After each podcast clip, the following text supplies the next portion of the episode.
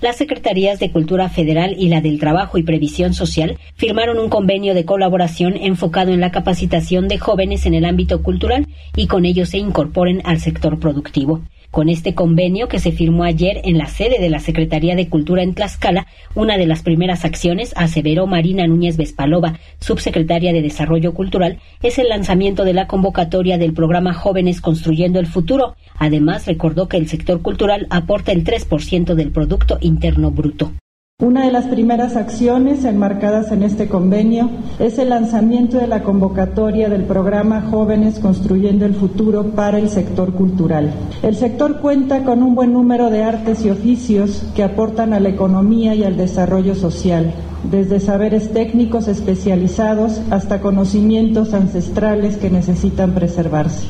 Según datos del INEGI, el sector cultural aporta alrededor del 3% del PIB y el 3.24% de las personas ocupadas en el país trabajan en oficios de la cultura. A ello habría que agregar que la mayoría de estas ocupaciones se transmiten por la experiencia y eso hace que constantemente se tenga la necesidad de renovar cuadros profesionales.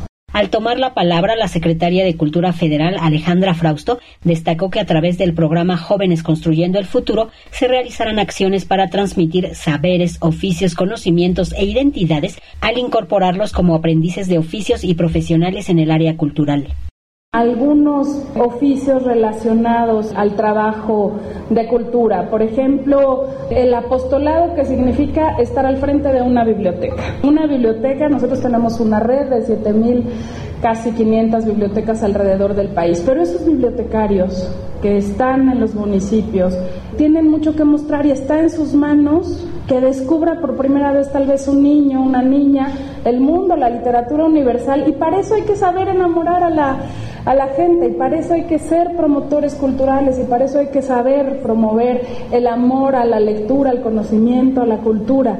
Y esta es una de las posibilidades que se abre para jóvenes.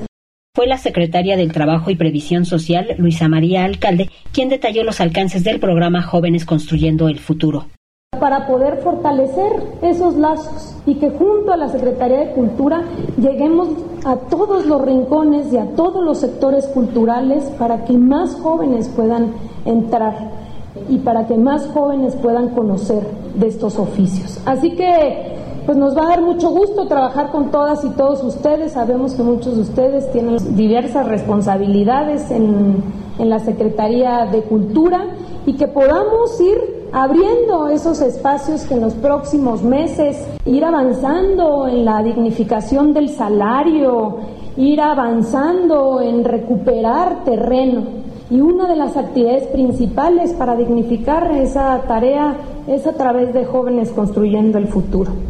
Como testimonio de los tutores estuvo Ricardo Molina, artesano en madera desde hace cuatro generaciones. Cuatro generaciones de mi familia, ahí como que estaban batallando es una herencia de generaciones las que siempre llevamos los artesanos y somos egoístas a veces. ¿De qué nos sirve saber si nos vamos a llevar conocimiento? Para Radio Educación, Verónica Romero.